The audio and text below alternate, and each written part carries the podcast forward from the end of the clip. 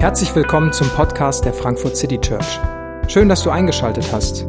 Wir wünschen dir viele inspirierende Momente beim Hören der Predigt. In jener Zeit erließ Kaiser Augustus den Befehl an alle Bewohner seines Weltreichs, sich in Steuerlisten eintragen zu lassen. Es war das erste Mal, dass solch eine Erhebung durchgeführt wurde. Damals war Quirinius Gouverneur von Syrien. Und so ging jeder in die Stadt, aus der er stammte, um sich dort eintragen zu lassen. Auch Josef machte sich auf den Weg. Er gehörte zum Haus und zur Nachkommenschaft Davids und begab sich deshalb von seinem Wohnort Nazareth in Galiläa hinauf nach Bethlehem in Judäa, der Stadt Davids, um sich dort zusammen mit Maria, seiner Verlobten, eintragen zu lassen. Maria war schwanger.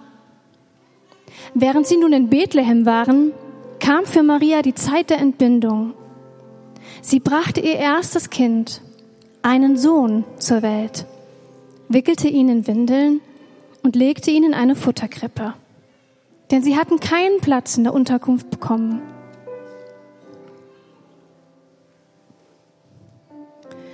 In der Umgebung von Bethlehem waren Hirten, die mit ihrer Herde draußen auf dem Felde lebten. Als sie in jener Nacht bei ihren Tieren Wache hielten, stand auf einmal ein Engel des Herrn vor ihnen, und die Herrlichkeit des Herrn umgab sie mit ihrem Glanz. Sie erschraken sehr, aber der Engel sagte zu ihnen, ihr braucht euch nicht zu fürchten, ich bringe euch eine gute Nachricht, über die im ganzen Volk große Freude herrschen wird. Heute ist euch in der Stadt Davids ein Retter geboren worden. Es ist der Messias, der Herr. An folgenden Zeichen werdet ihr das Kind erkennen. Es ist in Windeln gewickelt und liegt in einer Futterkrippe. Mit einem Mal waren bei dem Engel große Scharen des himmlischen Heeres. Sie priesen Gott und riefen, Ehre und Herrlichkeit Gott in der Höhe und Frieden auf der Erde für die Menschen, auf denen sein Wohlgefallen ruht. Amen. Die Weihnachtsgeschichte beschreibt uns, was passiert ist. Sie lässt auch äh, langweilige Details wie Steuerlisten und Namen von Statthaltern nicht aus und möchte uns sagen, es ist passiert. Jesus ist tatsächlich Mensch geworden. Aber was diese Geschichte auch bedeuten kann, auch für dich und für uns heute bedeuten kann, dazu möchte ich äh, ein paar Verse lesen, die der Apostel Johannes formuliert. Es ist vielleicht seine Art zu interpretieren und zu deuten, was Weihnachten für ihn bedeuten kann. Und ich lese zwei Verse aus äh, dem ersten Johannesbrief. Gottes Liebe zu uns ist daran sichtbar geworden, dass Gott seinen einzigen Sohn in die Welt gesandt hat, um uns durch ihn das Leben zu geben. Und das ist das Fundament der Liebe. Nicht, dass wir Gott geliebt haben, sondern dass er uns geliebt und seinen Sohn als Sühneopfer für unsere Sünden zu uns gesandt hat. Das sind Worte von Johannes, der Jesus ähm, so, als Jesus Ende, Ende 20 war, bis zu seinem Tod begleitet hat, der Jesus ganz persönlich kennengelernt hat und er interpretiert das Kommen und das Dasein und das Leben von Jesus so. Und äh, das Thema heute dieser Predigt wird sein Krippe und Kreuz. Und äh, es könnte nicht besser illustriert sein als mit dieser äh, wunderbaren Krippe unter dem äh, Kreuz hier zu meiner Rechten. Wenn ihr es noch nicht vorm Gottesdienst äh, schauen, anschauen konntet, schaut es euch gerne danach an. Es ist ein großer Schatz, den die Diakonissen, denen das Gelände hier gehört, äh, über die Jahre angesammelt haben, der wirklich ganz besonders ist. Also schaut es euch gerne an. Krippe und Kreuz, das ist heute das Thema und wir wollen sehen, wie diese beiden Dinge wirklich auch so eng, wie sie hier zusammenstehen, miteinander verbunden sind. Johannes beschreibt Gott immer wieder mit dem Wort Liebe. Er sagt sogar in dem konkreten Vers davor, Gott ist Liebe. Und wenn Menschen heute über, über Gott sprechen oder wie Gott ist, wie man sich Gott vorstellt, dann glaube ich, dass Liebe oft eines der ersten oder vielleicht auch das dominante Wort ist, das mit Gott in Verbindung gebracht wird. Und diese Idee, dass Gott Liebe ist, dass Gott liebevoll sein könnte, die ist nicht entstanden, weil Menschen sich die Welt angeschaut haben und irgendwann erkannt haben, oh, es muss einen Gott der Liebe geben. Die Idee, dass Gott und Liebe eng verbunden sind, die entsteht mit dem Christentum, die entsteht mit dem Kommen von Jesus. Erst durch Weihnachten wird die Idee, dass Gott und Liebe miteinander verbunden sind, dass es ein Wesensmerkmal Gottes ist, klar und deutlich und äh, für alle sichtbar. Und damit geht es nicht um unsere Vorstellungen von Liebe. Unsere Vorstellung von Liebe definiert nicht, wer Gott ist, was er darf und was er nicht darf. Und ich, denn Gott ist Liebe. Und Gott will sich uns in seiner Liebe forschen, überraschen. Und das ist gar kein bedrohlicher Kommentar, sondern es ist noch so viel schöner und besser, als wir glauben, wenn wir hinsehen. Und es beginnt mit dem Kommen von Jesus.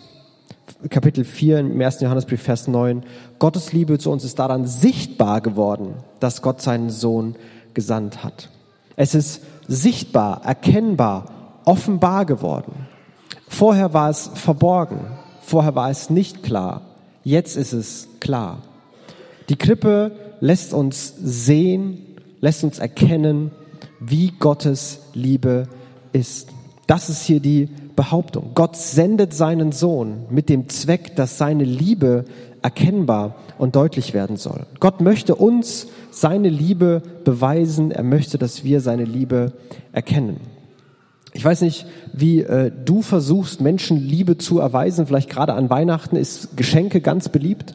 Ähm, vielleicht hast du für deinen Bruder, deine Schwester, deine Eltern, deine Kinder, deinen Partner, äh, was auch immer, ein äh, ganz tolles Geschenk eingepackt, wo du dir Mühe gemacht hast. Du weißt, es ist besonders für den anderen, es ist wertvoll für den anderen, nicht weil es vielleicht teuer war, aber weil es zeigt, dass du ihn kennst, dass du weißt, was er braucht, weil du Zeit und Mühe und Liebe investiert hast. Oder weil es einfach das neueste, coolste von Lego ist und das war genau das, was du immer haben wolltest. Ähm, und so macht Gott auch uns ein Geschenk. Aber er schenkt seinen Sohn. Er sendet seinen einzigen Sohn, der selbst auch Gott ist. Jesus wird Mensch. Gott verschenkt sich gewissermaßen selbst. Aber er tut es nicht, wie wir Geschenke geben dass es jeder sieht in der großen Runde mit erwartungsvoller Haltung. Na, wie reagiert der andere, wenn er endlich sieht, was in dem Paket drin ist? Sondern irgendwie kommt Gott ganz klein, unscheinbar, versteckt. Es bekommt fast keiner mit.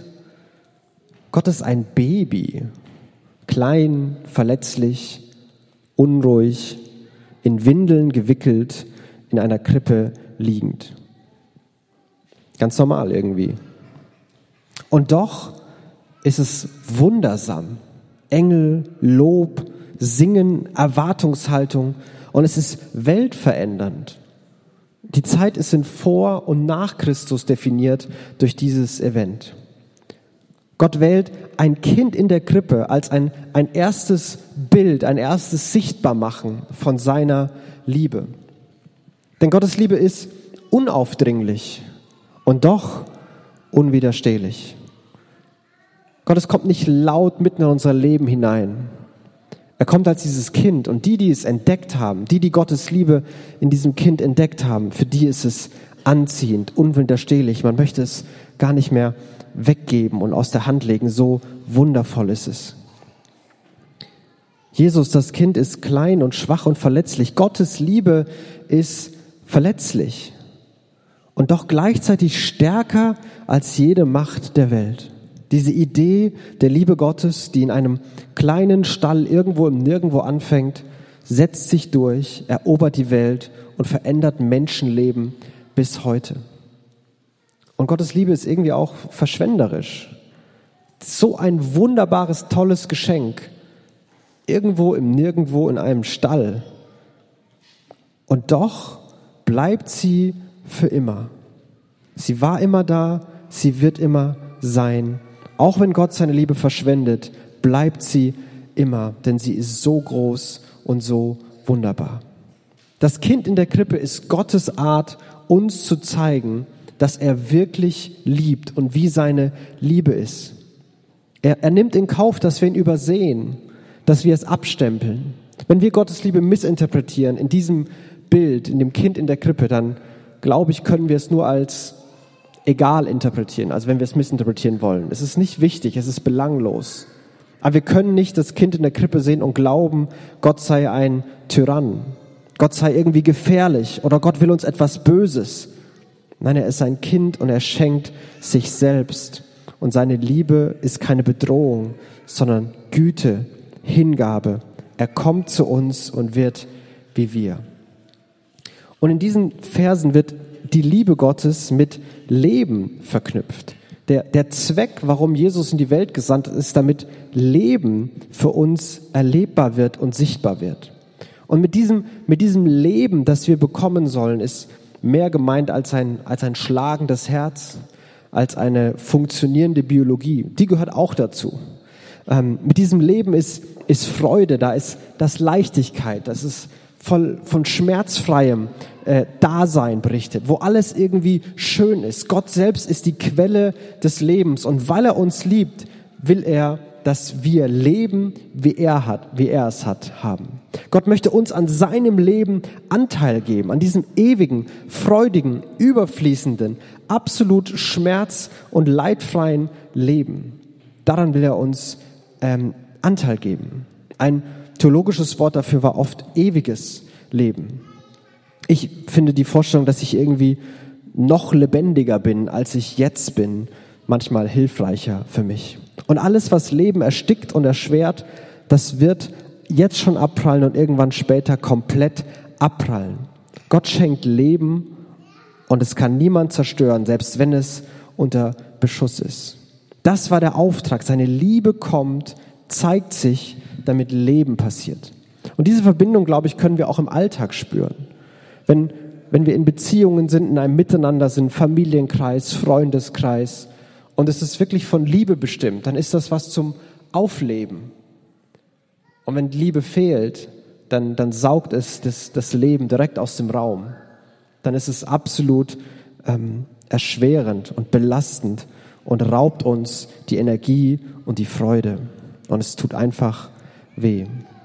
Aber damit das passieren kann, damit Gottes Liebe zu uns, sein Wunsch für uns, dass wir sein Leben haben, sichtbar wird, das äh, ist mit dem Auftrag verbunden, dem, den Gott ihm gegeben hat. Und das war mehr als nur auf die Welt zu kommen. Mehr als nur in einer Krippe zu liegen. Und in diesen Versen sieht man diese Verbindung. Es ist Gottes Liebe, in der er seinen Sohn in die Welt sendet. Und gleichzeitig ist es seine Liebe, wo die auch das, das Kreuz, das Sühneopfer für unsere Sünden äh, in den Blick nimmt. Es gibt also tatsächlich hier eine direkte Verbindung von Krippe und Kreuz. Der Auftrag war nicht nur auf die Welt kommen, zeigen, wer Gott ist und das mit dem Kreuz ist irgendwie schiefgelaufen. Das war anders geplant. Nein, von Anfang an gibt es diese Linie.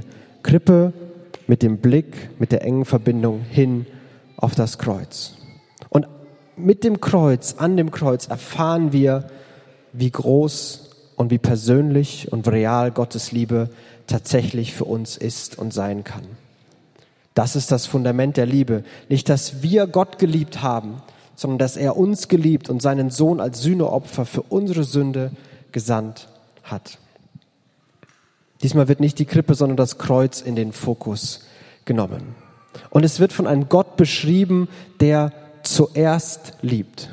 Darin besteht die Liebe. Nicht, dass wir geliebt haben, dass wir uns Mühe gegeben haben, angestrengt haben, uns aufgemacht haben und gesucht haben.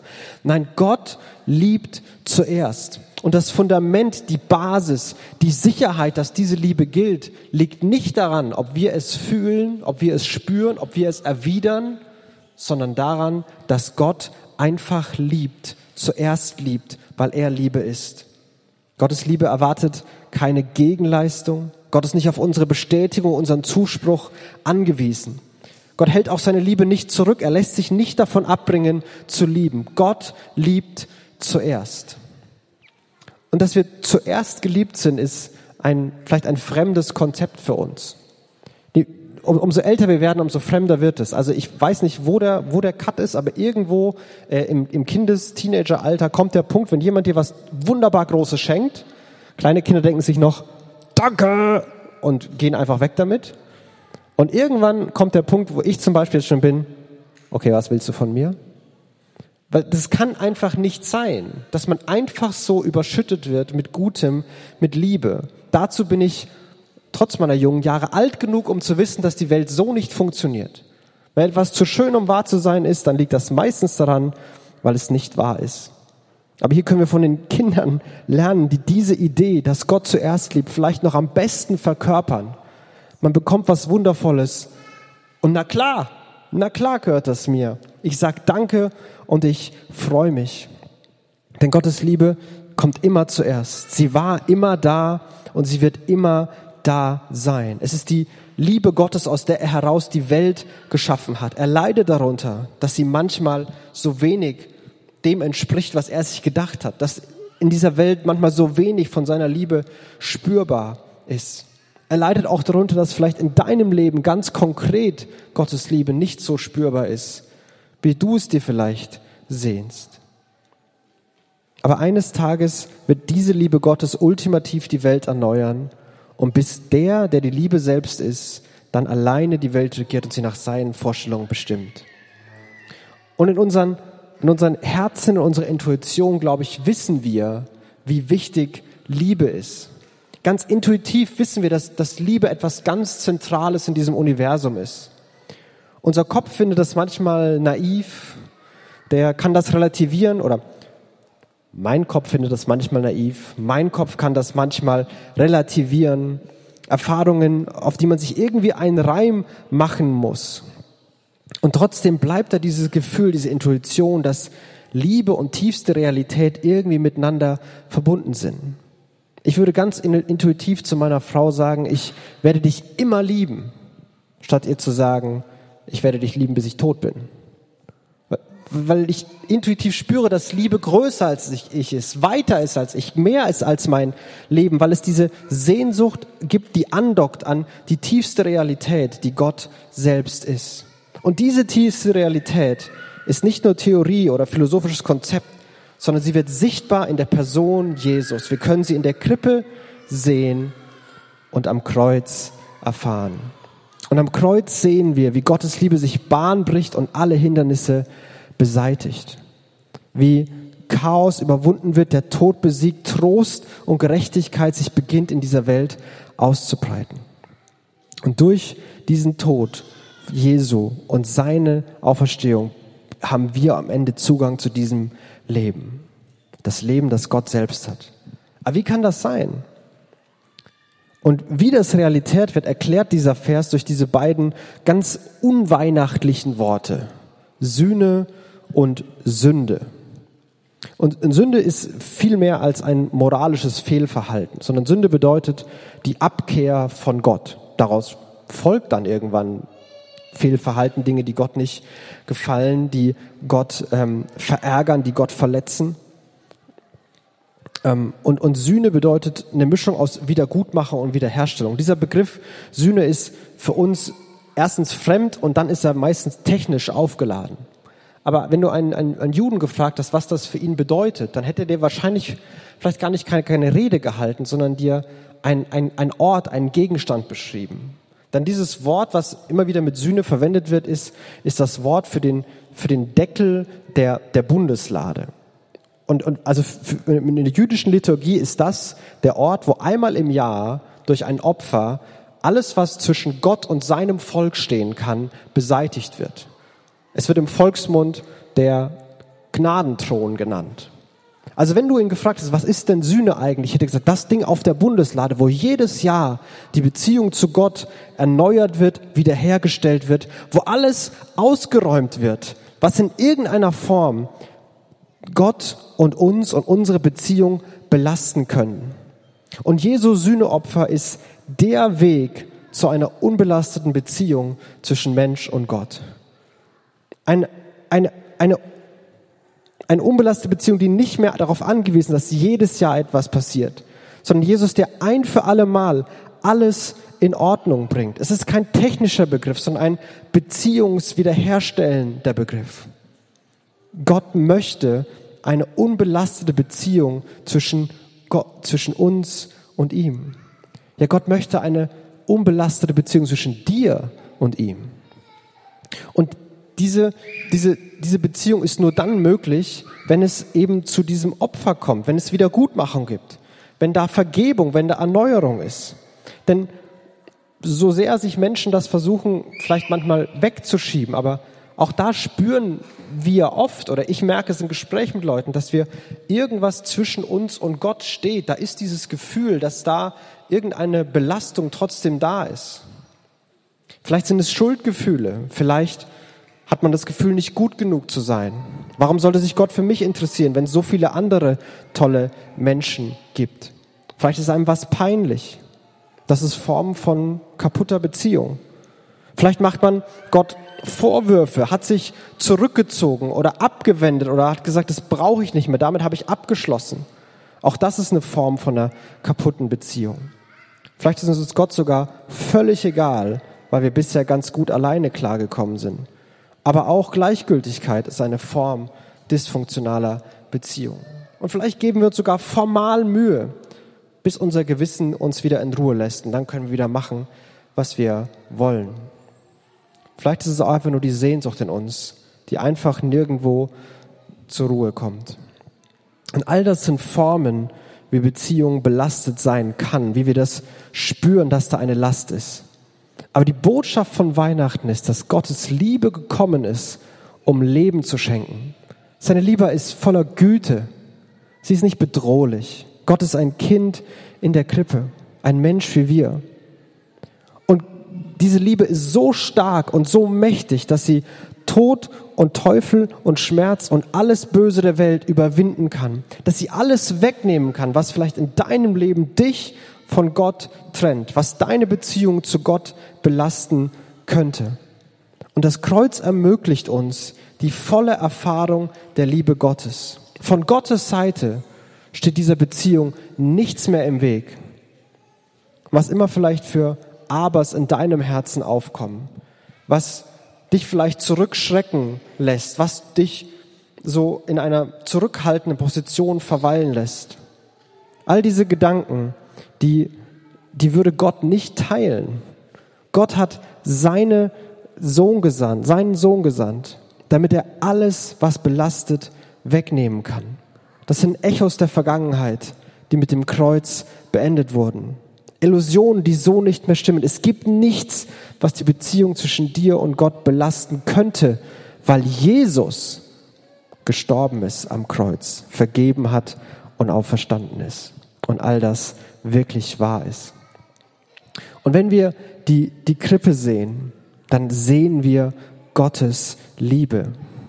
Und kann es sein, dass Gott dir heute in diesem, diesem Bild vom Kind in der Krippe seine Liebe zeigen will. Ich weiß nicht, welche Vorstellung du mitbringst, von Gott oder von Liebe. Aber ich lade dich ein, mit diesem Blick auf das Kind in der Krippe neu dir die Frage zu stellen. Wie ist eigentlich Gott? Und wie sieht seine Liebe aus? Und kann es sein, dass diese Liebe auch mich meint? Und es ist, glaube ich, Gott, der dich auch einlädt, in eine Beziehung zu ihm, ein, ein, eine Verbindung zu Gott aufzubauen, die, die unbelastet ist, die du nicht erst entwickeln musst, wo du nicht erst durch ein Trainingsprogramm durch musst, sondern die einfach entstehen kann, weil alles schon lang vorbereitet ist. Du darfst dich an den gedeckten Tisch setzen, an dem Gott auch sitzt, weil Jesus alles vorbereitet hat. was du an Last mitbringst und was dich zurückhält, lass es los. Gott liebt dich zuerst. Du bist schon geliebt. Jesus hat das mit dem Kreuz schon lange für dich erledigt. Dir ist vergeben. Gott weiß, Gott sieht und er liebt dich. Du musst nichts zurückhalten oder dich verstecken. Es gibt keine Hindernisse zwischen dir und Gott. Und so feiern wir Weihnachten und schauen auf die Krippe und sehen, wie Gottes Liebe ist. Und wir blicken auf das Kreuz und sehen, wie eng es mit der Krippe verbunden ist, dass das immer schon Gottes Absicht war, dass er seine Liebe nicht nur zeigen wollte, sondern auch wollte, dass wir seine Liebe völlig in ganze Fülle erfahren können und es nichts mehr gibt, was Gottes Liebe in unserem Leben aufhalten oder zurückhalten kann. Und mein Wunsch für mich, für dich, für uns ist es, dass über diese Liebe Gottes, die an Weihnachten sichtbar und am Kreuz voll erfahrbar wird, dass wir die erleben können in diesem Gottesdienst in den nächsten Tagen und unserem Leben. Ich möchte ein Gebet sprechen, bevor wir wieder Lieder singen. Jesus, danke, dass du Mensch geworden bist. Du hast uns gezeigt, in dir sehen wir, wie Gottes Liebe ist. Und ich bete, dass wir sie erkennen, dass es uns überrascht, stärkt, erinnert und diese Sehnsucht in uns füllt. Denn, denn deine Liebe gilt uns. Du hast uns zuerst geliebt. Und danke, dass es kein Aber der Welt und keine Last der Welt, keine Sünde, keine Schuld, nichts gibt, was zwischen dir und uns stehen muss. Denn du, Jesus, hast alles ausgeräumt. Und hilf uns, öffne uns die Augen, dass wir das sehen, dass der Weg zu dir wirklich frei ist und deine Liebe wirklich uns ganz persönlich gilt. Darum bete ich Jesus. Amen.